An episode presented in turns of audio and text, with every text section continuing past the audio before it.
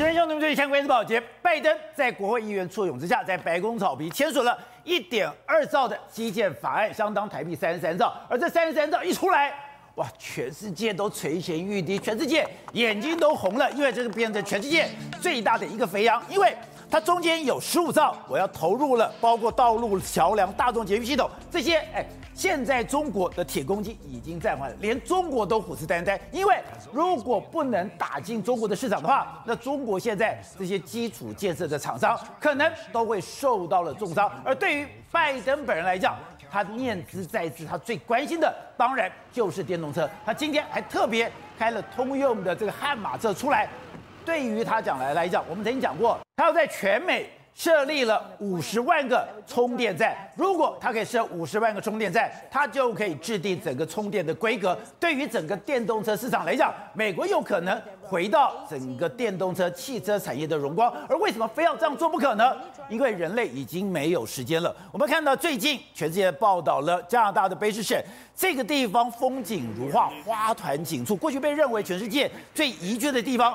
可是没想到，这个地方在夏天的时候，它居然高达了四十九点五度，而到最近，它居然又碰到了一个五百年难得一遇的一个大洪水。这么美丽的地方，居然变成了人间的炼狱。所以，人类已经感觉到气候变迁的这样的一个压迫，对人类造成威胁。所以，看到这条路是回不去了。好，我们今天请到了平时大家首席的财经专家黄松松，你好，大家好。好，这是美丽岛电子报董事长吴子嘉。大家好，好，第三位是时事评李正浩，大家好，好，第四位是资深媒体姚慧珍，大家好，好，第五位是资深媒体单柔之，大家好，好，第六位是资深媒体李廷华，大家好。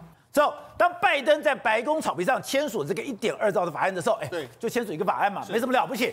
可是当我看到了这个画面，也就是中国的怪手一台一台的输往美国，对，而且全世界都发现你很多的工具机、很多的需求都要去到美国，对，我才感觉到。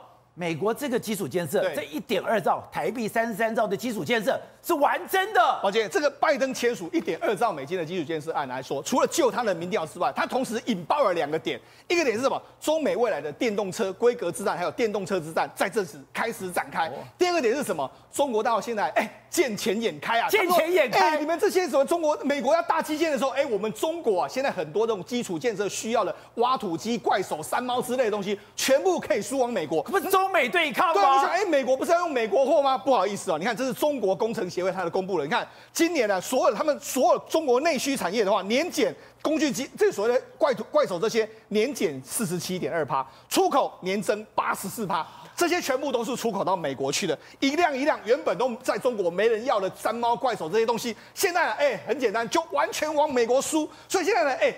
我我们都讲，事实上，习近平已经为中国的这个房地产在这个往下坠，说，哎，不知道该怎么办的时候，哎，美国这时候大基建呢补上了，或许会让这个中国的这些基础建设的这个公司啊，能够尝到非常大的甜头。那，世界上最大的一个公，这个所谓怪手的产公司叫做三一重工。三一重工过去是便宜啊，然后他就说，哎，现在没想到美国开始用，我说我也要打到美国去。那你想说，哎，三一重工不是中国的公司吗？哎，他弄一弄贴牌，他事实上美国跟美国很多公司合作啊。你明目上你卖的是美国品牌，用的是其实就是我们三一重工的东西，所以他等于用贴牌的方式卖到美国去，还不止这样。那事实上这个我们美国有非常重要的一家公司叫开拓重工，开拓，他就是做这个所谓怪手三猫第一品牌，就没想到宝杰你知道吗？它的这个，你就说啊，它就是美国货，不是？它里面很多东西，比如说有一家公司叫做江苏恒力，它是做液压，液压的话，哎，这个东西它的市占率第一，它的这个开拓中国上面的形体是美国的，但是很多东西都是液压器，全部液压啦，工具机里面需要的一些东西，包括说什么轴承什么东西，哎，全部都中国做了，所以搞了搞老搞了老半天呢，美国公司或许可以发财，但是中国公司也在后面闷声发大财啊。可是不管怎么样是。这块饼真的有这么大吗？是，真的需要这么多机具吗？它到底要干嘛呢？而且这个五千五百亿美金，这是个非常大规模，全目前全世界上少见大规模的基建，这个绝对对中国的基础建设有非常大的作用。那你更不用讲，哎，拜登还要推一个什么 B 三 W 啊，就是说要建要跟对抗这个中国的一带一路啊，中国一带一路已经卖不出去了，哎，美国要搞这个，所以现在中国要取代一带一路，所以工中国的工具机业者呢，现在已经放弃国内市场，要往美国市场去前进了。那你看好，除了这个工具机这个产业之外，我们在讲，事实上这一次的拜登，你看他签完这个所谓的这个基础建设法案之后，宝杰你知道跑到哪里去吗？跑哪去？他跑到密西根州去的底特律。为什么他要去底特律？为什么要去底特律？如果我们知道去这个总统大选的时候，底密西根州是决定川普跟拜登两个胜败一个非常重要的关键。然后他去找？他去马上就说：“哎，我要去参观一个叫做 Factory Zero，它是通用的一个一个工厂。这是旧工厂之后，他把它改成新的，未来全部都要生产电动车。哦，那生产电动车，通用要生产电动车了，只生产电动车，尤其是电动卡车之类的。然后他那边看了之后没多久，他马上就登上通用生产的这个算是悍马车。他坐上去之后，马上就开了一下，开一下，你知道他很开心的。他说：“哎，跟记者说，你想要跳上来的话，哎，还是要在后面呢，还是要到车顶上面？是这辆车很不一样啊。”他说：“哎，比我的雪佛龙啊快重三倍，但是速度也快上三倍。所以他整个人是非常非常的开心的一个。”你之前就提到说，在整个基建车里面，电动车是拜登的重中之重。没错，第一个我要全国广设我的充电桩。对，第二个是哎。我要大量的补助，哎，不是一个特斯拉，对，是全美国的汽车业都要弄这个。宝姐，那为什么这个对拜登很重要吗？因为你知道，底特律所在的密西根州，还有五大湖区这些，包括说明尼苏达，这是这一次总统大选他能够赢得非常重要的关键。他如果把这些州都搞起来之后，四年之后，如果他还要选的话，当然就是手拿手到擒来嘛。所以对他来讲，他一定要把这个东西搞好。所以呢，他一去之后，通用股价马上就大涨。哦，是哦。底特律的跟这些公司全部都大涨。所以那，对他来讲的话，这是一场只能成功不能够失败的这个做法。而且刚刚讲到的，现在这个电动车它已经不是玩假的。之前讲，哎，它不是要设五十万个充电桩吗？对。这五十万个充电你要怎么做？对。原来第一个部部部分。我沿着高速公路，是再沿着洲际公路，对，没错。事实上，现在他要五十万做资资金来的时候，很多公司都全全部要做了，包括说像通用汽车，通用汽车已经要开始在他们的经销商跟分分这个据点，马上都要设所谓 Level One 或 Level Two，也就是家用的这相关的这个充电站，包括说现在全美国有三百多家充充电站的公司完全都出来，哦，很多都今年去年才成立的，就是拜登上台没多久之后成立的。那成立之后，他们就是抢占，因为这个商机非常非常大。他们全部都，而且这些公司马上就可以挂牌上市，马上马上就开始在交易。那样还不止这样，你看，连丰田也要投资啦，克戴姆勒克莱斯勒，还有像壳牌啦、雪佛龙这种石油公司，它也要做，石油也要做充电桩，因为它在我们加油站旁边就要做这个充电桩。然后包括说像高通、易贝这种公司，它也要做。所以那这个现在，因为拜登一声令下之后，全美国整个完全就动起来，他们要完全抢占这个商机啊！哎，我本来想说。你不过签一个可签一个这个这个命令，对，没有想到马上就动起来了。而且那为什么要做这件事情吗？我们曾经在节目上讲过，这对拜登来讲，或者对美国来讲，这是个规格之战。规格战，我们不要讲，我们不要忘记喽。任何一个东西来说，规格制定者绝对是最大的赢家。没错，包括说现在的这个电动车，你电池怎么制制定，现在没有共同的规格。但是美国现在显然，我要先把充电站。充电桩，我要先把它规格制定好。为什么这样讲呢？实际上，你看，这有分所谓这个目前的这个主流规格有这么多种，北美有一个规格，欧洲、日本，然后中国、台，我们特斯拉有非常非常多规格，完全都不一样。好，那我们知道，事实上，如果你能制定之后，未来全世界所有的充电桩都是商机，都是你吃的，那你要不要做这件事情？要啊。对，但是你要做这件事情，你第一个你要先把这个市场饼做大。所以美国投资五十万做之后，你看欧洲很多厂商都会来投资，对，对，无形之中就会用你的规格。欧洲就用美国规格，所以它就是这样子，准备要这样。你看美国目前用的所谓规格叫做 CCS One，欧洲是 CCS Two，然后日本的规格、中国的规格，还有特斯拉的规格。现在特斯拉已经宣布说，哎，我未来可能要用美国的规格。哦，所以到现在美国慢慢要统一成一个规格的时候，如果我 CCS One 或者说下一代的 CCS Two 变成主流的时候，对我拜登来讲，中国规格就不是问题嘛？我在整个至少在充电桩上面来说，我就可以击败中国的规格。也是。只要这个规格是由美国来制定，对，充电桩就只能由美国厂商来做。对，那这个商机是非常巨大。未来所有哎，充电桩就是现在所有的这些，比如说加这个加油站的商机都我全吃。所以为什么拜登念兹在兹，就一定要赶快做这个充电站？这个充电桩把我规格给我制定好之后。制定好之后呢，那整个电动车的商机也会快速的喷发，所以那也真的是国力的战争。对，那好，那为什么拜登要做这件事？当然了，我们就必须讲了，最近对美国来讲的话，也是天灾人祸，包括说最近的美国的西部哇，包括说从今年以来的话，野火啦，或者最近在下大雨啊，对他们来讲的话，非常非常痛苦。所以这个气候变迁已经变成是美国一定要解决的问题。那你更不用讲，最近我们看到这个画面，宝杰，这个画面是什么？卑诗省。卑诗省是什么地方？我跟大家讲，就约莫是这个地方，就温哥华这一带。温哥华我们都知道说，其实上我们华人都知道，这是最适合去养老的地方。对，就去养老的地方，过去是风光明媚、鸟语花香啊。但是现在是这样，夏天居然到四十几度，冬天现在居然在下大雪，而且还造成这个洪灾。那时候，哎，怎么会变成是完全是这样的局面？那现在真的，今年真的气候完全反常。它今年这夏天的时候出现热浪，热浪当时有到四十几度，然后还有野火，夏天居然高达了四十九点五度，是，而且在这个地方居然。洪水这么严重，五百年一次。你看现在这个画面，这个画面就是在温哥华那附近的这个卑诗省的这个土地，现在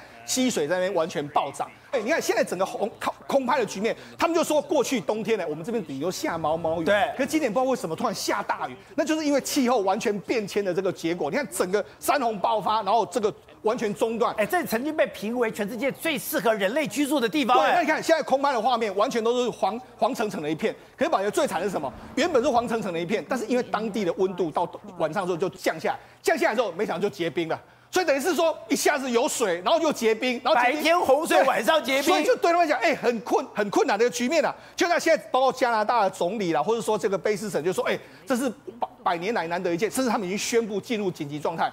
这是他们今年第三度，今年第一度一一度是 COVID-19，再来是很热，再来是因为洪水。你想说，哎，这个地方不是很好的地方，怎么会变成这样？而且现在对拜登或是对这个加拿大来说，踹了一蛋怎么样？因为呢，温哥华这一带呢是加拿大非常重要的货品的集散中心，哦、所以到美西到加拿大西部进去，全部都是这边。所以现在加拿大已经很多的货品上面完全进不去了，进不去，甚至啊，现在也很多人担心什么货物出不来，因为加拿大是全世界最重要的到这个黄小玉的出口国，就现在运不到这个加拿大，运不到温哥华，出不去。因为整个铁路完全都被中断，整个完全港口都被中断之后，现在原本已经缺货的北美的市场会更加的紧，所以呢，对拜登来讲，为什么他一定要解决这个所谓气候变迁的问题？如果这个这种画面一年一年每次每一年每一年重重新再来一次的话，他的总统连任当然会破破灭。好，听话，看到这个数字，让人家非常惊讶。哎，中国现在内需市场。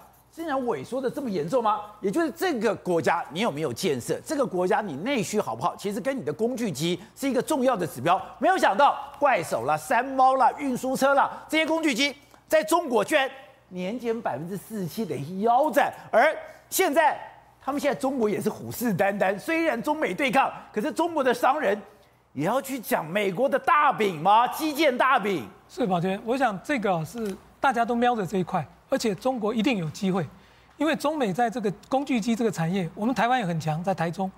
那在这个大陆的话，它现在是像一一台工具机，大陆零部件成本占了三分之一。像美国这一家 Caterpillar 全球最大，它这一部分就是给大陆企业做啊，大家绑在一起，而且它绑还不止这个，它是就经销商体系、物流、二手机械租赁的设备、借贷。等等，它是全面性捆绑，全面性捆绑，所以很难说这就是美国的业者，这就是中国的业者。其实，在这个全球分工产业链里面，中美没办法一刀切，没有办法一刀切，没有办法一刀切。所以，这个过去这个产业链他们是很很紧密的。而且看到卑诗省那样的一个状况，大家就会讲气候变迁对人类的威胁越来越大，所以你这个节能减碳这条路你回不去了。而回不去以后，你讲的哎，台湾国没有影响啊？没有哦，台塑。你长期跑石化业，对台塑现在面临了生死存亡的关头，现在他所有的头头全部都站出来了，因为你说这个转股转不过去。台塑就完蛋了。对，对他们来讲真的是非常严重哦。你现在看到这个画面，这四个人加起来已经超过三百岁了，三这四个人三百岁了，超过三百岁，而且他们应该有两三年没有搭齐巨头啊。而且呢，这一次有一个非常重要的呃这个主角，就是台塑集团总裁王文渊哦，他这一次并没有直接曝光，但是是他率领的四家公司的董事长一起出来接受商周的采访，其实进行一个宣誓。什么宣誓呢？就台塑集团已经启动一个二零五零年要达到零。碳排的一个大作战，这是吹公共的，好不好？对，我们想的是也是这样嘛。我跟你讲说，对他们来讲，我们其实成功够，他们算盘叠很，就打了很久，发现说我们如果这样不做下去的话，对他们来讲真的冲击太大。我给你举个例子哦，二零零七年是他们整个六氢集团的一个碳巅峰，就是排碳量最高的情况，大概有六千一百万公吨。过去到现在二零二零年目前为止的碳排量大概四千万公吨左右。那你想说，其实哎，从六千一百万公吨降到四千万公吨，啊、已经讲一讲减排，大概已经有四分之一二十五趴，已经算非常厉害，对不对？可是不好意思哦，现在欧盟已经开始启启动所谓的碳碳税在课征哦。对。他们目前的碳交易的呃看起来行情大概在五十一块欧元到五十六块欧元，这代表什么意思？如果你每排一公吨的二氧化碳的话，你必须要缴到这五十几块，或者是你要去跟人家交易市场买人家的绿能来抵。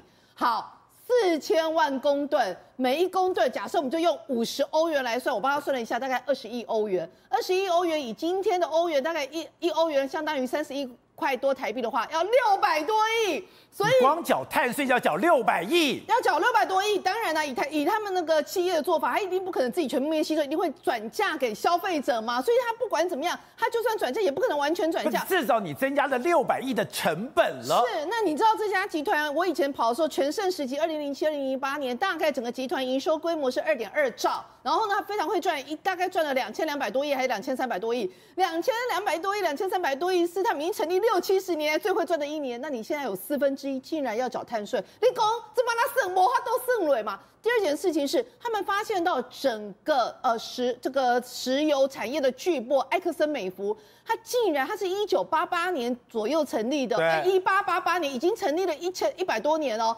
它是洛克菲勒家族成立的哦。结果呢，他们竟然在去年的时候被剔除掉，就是那个呃道琼指数的成分股。它在道道琼指数成分股已经存在一世纪了，对，它现在被踢出去，这代表什么意思？代表未来的世界里面，你们这种高碳排的已经没有办法生存了。埃森美孚都待不下去了，我台塑算什么？没有错，所以这就是为什么他们现在出面要进行一个大作战，要宣示说我们现在要朝着这个方面来努力。可是对他们来讲，节能减碳对我们来讲不是一个宣示，对我们台湾来讲。已经是迫在眉睫了啊！其实呢，根据这个商周的报道，我可以告诉大家，大概最快从明年开始，我们所缴的每一年缴给台电的电费里面会有两笔，一一笔是电费，另外一笔叫做碳费。所以呢，如果你这一年的碳呃一年的电费大概一万块的话，也许最快从明年开始，你会额外要多缴两百到六百块台币，就是要因应这个碳费那个碳的这个部分的。所以事实上，这个对台湾来讲已经是马上要即将面对的现实了。那现在回到这件事情，你知道他们的大作战里面第一件事情，他们要面临到的就是他们本来不是说烧那个煤炭然后卖电给台电这个部分吗？马上二零二五年这个就没有办法烧了，所以他马上立即减减少就。就是一百亿的一个获利就要减少，所以呢，他们这个，所以他每年烧煤发电卖给了台电，他一年可以赚一百亿。对，这一百亿钱没得赚了。啊，没去啊。第二个事情是用小型的水力发电，所以台化公司董事长那个洪福源说，我们现在已经开始跟嘉南。啊，嘉南的农田水利会，我们要投资一两亿元去做什么？去做水力发电，你知道吗？所以台塑现在也要搞发电，搞发电，而且他们以前是烧煤发电，现在要开始搞水力发电。如果明年电价真的要涨，连台塑都受不了，难道外务省长？是，我们还是我们昨天不讲三色豆吗？政府搞三色豆很蛮很明白，现在菜太贵了，大家最好都吃三色豆来平抑物价。可是今天麦当劳也涨价了，今天连。很多的餐厅也涨价了，哎，是这万物齐涨还受得了吗？对，呃，跟大家报告，十一月二十四号开始呢，就是麦当劳要涨价，而且主商品有十五种，呃，十五个品项要涨五趴哦。然后呢，因为点心饮料类呢，更是要涨到四趴左右。所以呢，现在就说，如果连麦当劳都要开始涨价的话，你就知道真的会代表着万物齐涨。另外就是呢，泡面。大家最喜欢的泡面现在也开始涨了，还有呢，王品其一些餐厅他们在十月底的时候已经率先已经起涨，那这是代表什么意思？代表的就是说，现在我们电费都还没有反映这相关的原物料行情的飙涨，但是食品已经受不了价格，这一些的大宗物资已经开始悄悄的在涨，而且最重要一件事情是汽车。大家如果今年有买车人，就发现你不仅交期变长，你连汽车都变贵。他们就说，包括是像和泰汽车里面五款丰田的汽车，平均涨幅也是高达四到五趴，哎，而且不仅要给你涨价，交期还变长。那你想说汽车为什么涨价？因为台积电涨价啦，所以台积电车用晶片涨价，所有一些相关的都都涨价的情况之下，你就知道，难怪总统叫我们要吃三色豆。其实三色豆只是其中一个啦，你让他三色都吃那个高克林、鬼汤、黑龙江，所以呢，这代表真的我们现在已经进入到所有的包括原物料行情以及大众物资，真的面临到万物齐涨。好，董事长，拜登签署了这个价值三十三兆台币的这个基础的建设法案，我想这建设法案有什么了不起？世忠讲，这是国力的战争，有这么严重吗？是拜登本身就已经在对着媒体承诺说，这个投资以后。美国立刻可以超越中国，他第一个就可以先呼吁这件事情，所以这个是国力的战争，而且要维持美国的霸权第一名的这个战争。那这个事情来讲的话，所以我说他除了这个，你看到基础建设以外，那商人会跟进嘛？刚刚刚刚包括拜师兄提到有关这个充电桩的充电桩是你看到最小一部分，他后面还要投资更大的研发的费用，要做电池跟半导体的研发，还有好几千亿美金的后续另外再提供出来。拜登还要再丢几千亿美金去做做电池跟半导体研发。这个法案现在正在参议院全部通过，等众议院的法案通过，那个也是一笔非常庞大的资金要投入。他要确保未来十年之内要大幅度的超越中国。拼电池跟半导体，这这未来就这个拼电动车这一项而已啊。就这个地上就是电动车，天上就是就是 SpaceX，就是天就是就是就是就是太空站呢，对，两个战争而已啊。这两个战争当中，确保它能够胜利赢过中国的话，它就是世界第一的地位嘛。目前这种有危机，这个中国已经逐渐逐渐的成长。可是中国讲啊，你现在搞基建，我也可能捞到好处啊。特别刚刚讲啊，现在中国的工具机，我在国内年减百分之四七，可是我出口到外面增加百分之八十四，哎，等于说。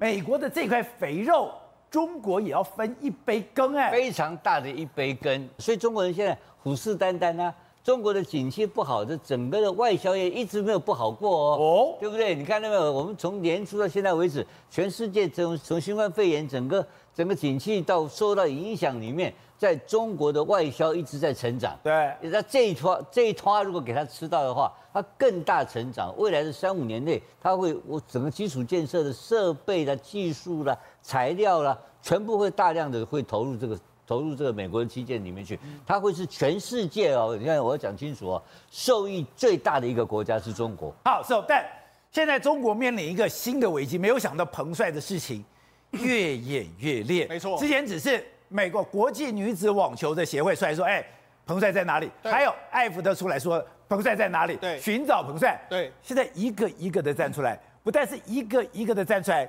中国有压力了。对，中国就弄了一个公开信。大家都不相信，而且是彭帅会不会变成是国际现在抵制冬奥的可能性？现在大家都在担心这件事情。抵制北京冬奥？为什么呢？因为事实上呢，原本大家都说，哎，彭帅到哪里？当当时的 WTA 主席就说，哎，请中国好好处理这件事，希望有公开的这个包括调查这个彭帅这个事件。就没想到彭帅都一直不发声，全世界开始都在说，哎，彭帅在哪里？之后，中国又丢出一个官媒就丢出一个说，哎，彭帅有回应了。彭帅有回应，对，他会说，哎，关于最近的 WTA 官网发布的新闻稿呢，内容并没有经过。我本人的这个证实也没有经过我的同意就发布。那新闻稿提到什么信心的指控啦，我不是事实啦。那我也没有失踪了，我也安全了，我只是在家休息，一切均好。抱歉，实际上这个文章出来之后，大家想，哎，那到底是真的是彭帅写的还是假的？你如果说要发新闻稿，你很简单，你站出来说，嘿，我在这儿就好了啊。抱歉，事实上大家在这里面看到一个非常重要的看点，在这个地方，这个点里面来说，在这边，这里面呢，and 中间有一个游标哦，游标的意思是什么？这个文件呢？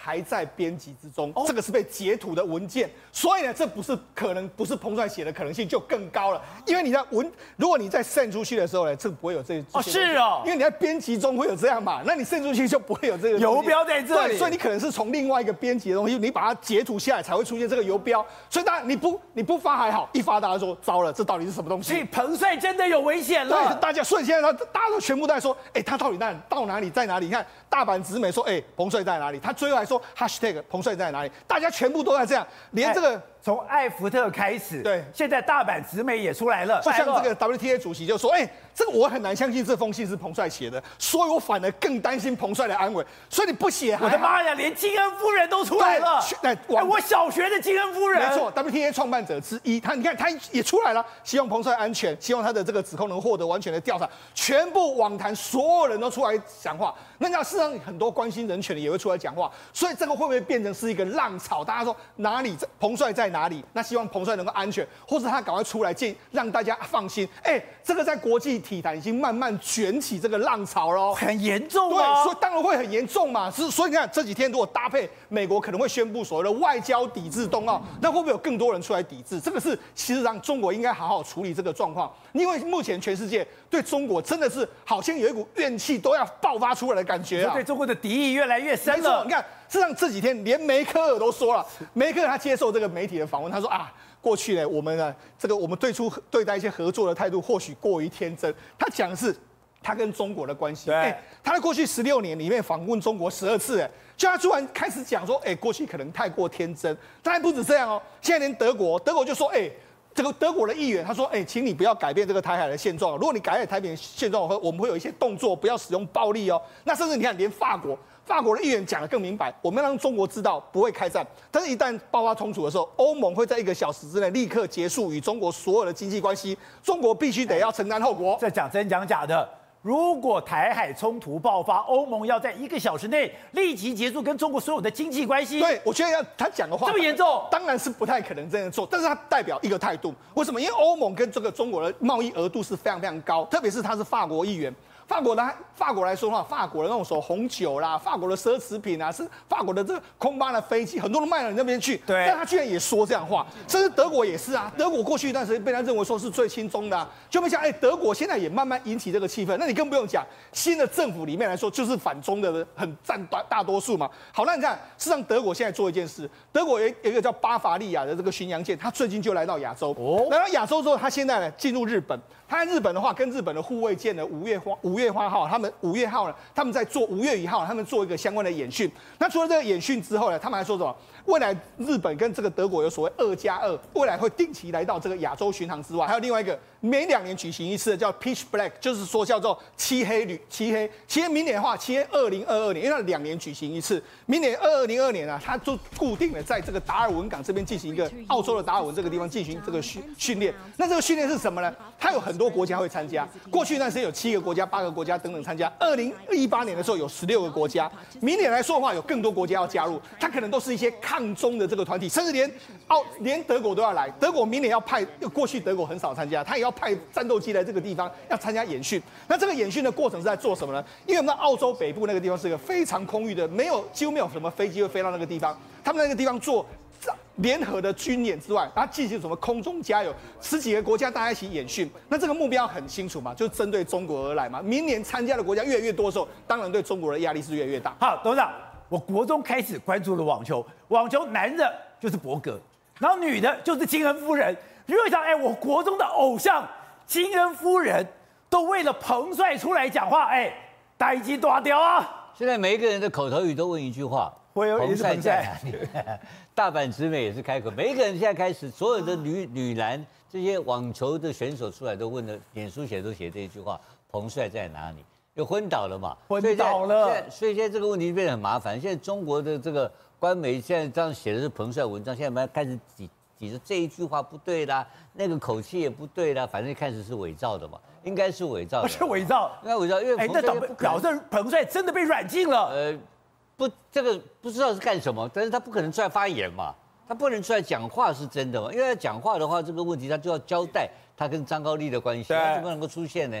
所以，他如果出现的问题是变成后面问题更严重了。所以，我觉得这件事情的发展是让中国始料未及的。让中国始料未及的话，现在问题是，他本来只是一个男女纠纷，结果现在变成国际体坛大事了。不是，现在变性侵了，不是男女纠纷了，它只是一个性侵了。但是你那天讲的是个 sex assault 嘛，对不对？不是，本来是 harassment 的，现在变成 assault。这个妈，我本来是骚扰你的一个，或是一个情 love story，现在变成骚扰。变成现在变成性侵害，这个越来越不像话，这个事情一直向上发生嘛，然后人越来越多，越来越多，真的，一直在登上国际头条。你说这个中国这个脸上无光，满脸豆花，他好不容易办那个喜事喜拜会，现在搞这个玩意儿，当然这个跟中国内部的媒体，它可以有全面封杀，不受影响了。可是现在这个他这个往来这个这个 W W T A 的主席已经讲了嘛，他在北京他们有一个分部，还有中国分部了。那中国吩咐，他这个我认为最后被逼于无奈的话，他会撤出。他撤出，他已经讲了，他撤出了。他说你不给我交代，我要撤出啊。那话讲那么绝，因为他知道这个事情的严重性。对。所以一开始就下手很重嘛。因为在欧洲、美欧美的价值观里面的话，这个是一个性侵害是非常严重的一个问题。运动员跟教练的关系，运动员跟官员的关系，他运动员跟 sponsorship 的关系，这种都是变成很多。黑幕的传统在每一个国家里面发生，所以他这个要第一时间说我要 撤退，我就撤出你中国，撤出中国的话，那个撤出中国的网整个网球运动就崩盘，就崩盘了。但是以后就非常麻烦的事情了。然后这个事情会不会再延伸到冬季奥运，我觉得如果 Me Too 到东京奥运奥委会受到影响的话，加上美国这参议员现在已经开始要杯葛他的话，这两个东西结合在一起的话，我觉得中国官方会不得不的采取一些措施出来，有可能会让彭帅最后不得不在沟通好的情况之下出来见媒体。